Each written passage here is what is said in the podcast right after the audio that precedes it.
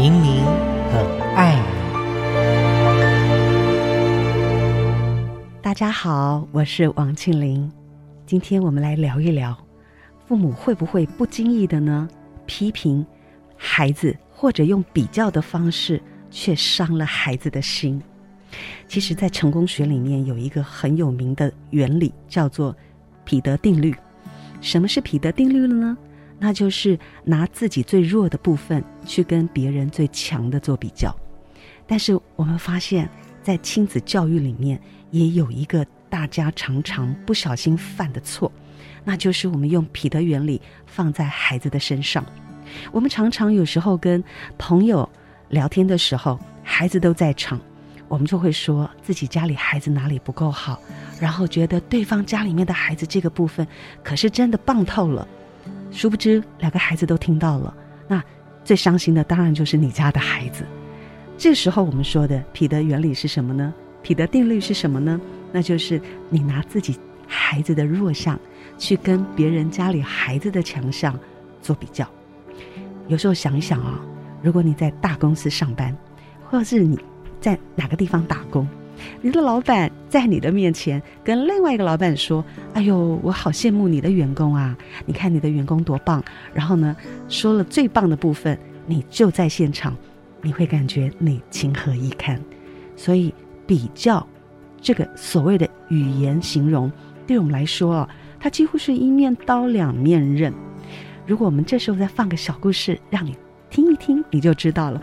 一个父母在做比较的时候。他到底犯了什么样的错？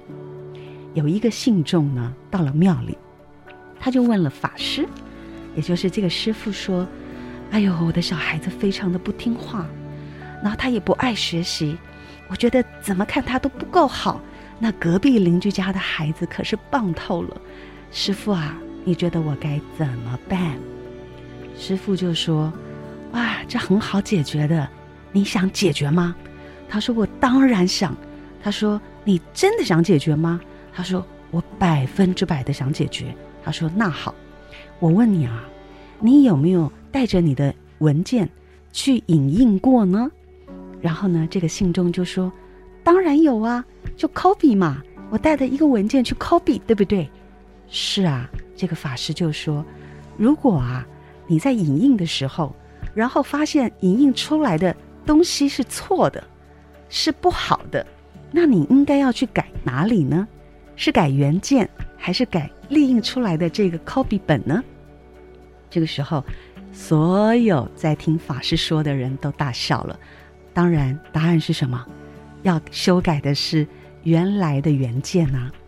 因为原件如果没有那么优秀，你列印出来的或者有错误，是不是 copy 出来的？它当然就有错。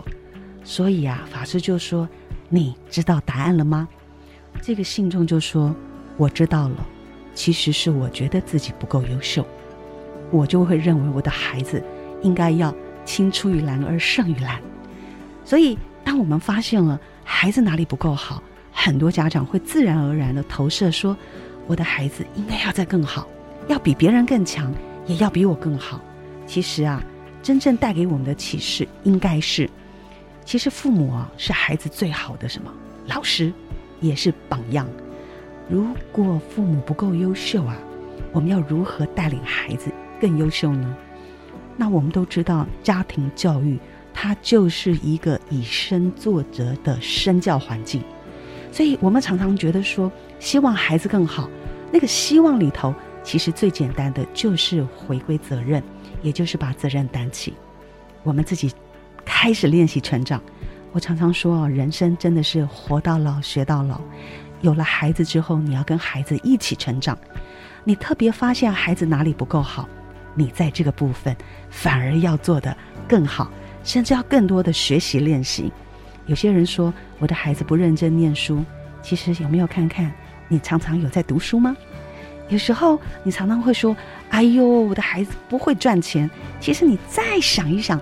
其实你对赚钱的概念可能还没有那么多，你再想一想，你觉得孩子啊，他的生活这个人生没有目标，其实你再想一想，是不是你自己也没有活在目标里？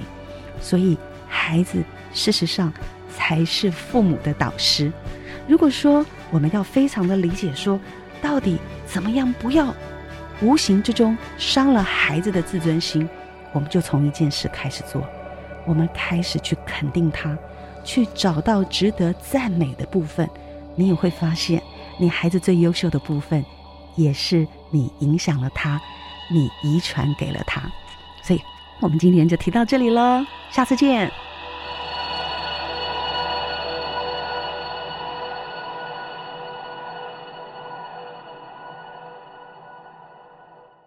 留言给予我们五星好评。收听更多节目请到教育电台官网或 channel plus 频道收听。